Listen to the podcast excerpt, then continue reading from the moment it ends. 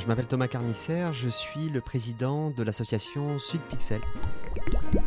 On regroupe différents professionnels et futurs professionnels du jeu vidéo, du jeu de plateau, du jeu de rôle, des escape games. On va réunir à la fois des employés, à la fois des entreprises, à la fois des élèves, des écoles, des associations, des freelances. En fait, on fait s'asseoir tout le monde autour de la table pour pouvoir justement trouver des solutions pratico-pratiques euh, sur les problématiques euh, professionnelles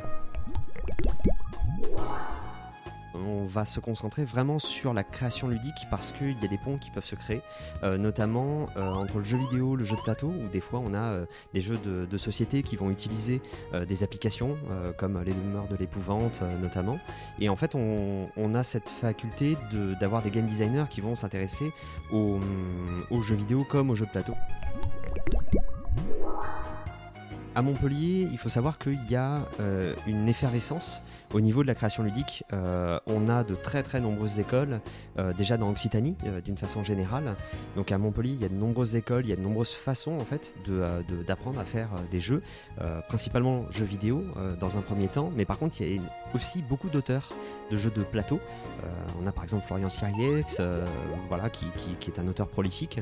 Et donc, toutes ces personnes-là, elles forment une espèce de communauté qui est à la fois très active, à la fois euh, adorable, c'est-à-dire que si jamais vous souhaitez créer des, jeux, euh, vous êtes accueilli systématiquement euh, par, par des gens qui sont formidables.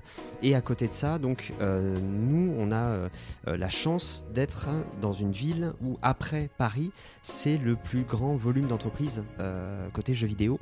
Et côté jeux de société, en fait, on, a également bah, des acteurs et des, et des employés de, de gros éditeurs qu'on arrive un petit peu à rassembler justement sur ces événements.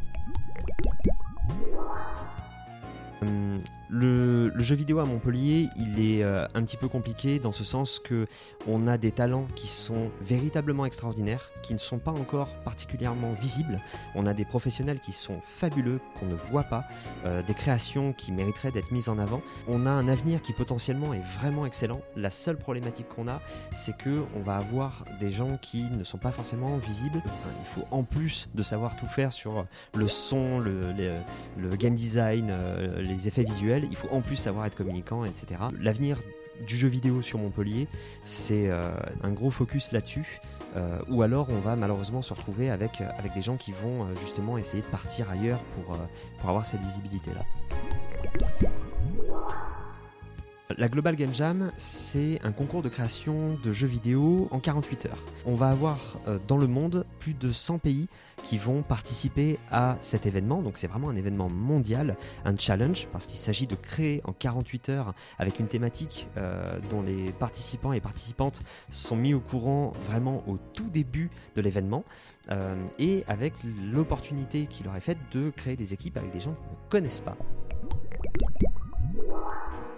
je pense que le moment vraiment fabuleux, c'est le moment où en fait on, a des gens qui, euh, arrivent à la fin de la jam et qui sont contents parce qu'ils ont réussi à, sortir un jeu en 48 heures avec des gens euh, euh, dont ils ont appris un petit peu à, connaître les, points forts et les points faibles. On aimerait beaucoup faire un, challenge où justement le but du jeu c'est que ça ouvre à une compétition de joueurs professionnels. Donc là on a commencé à travailler là-dessus. je ne peux pas vous en dire plus.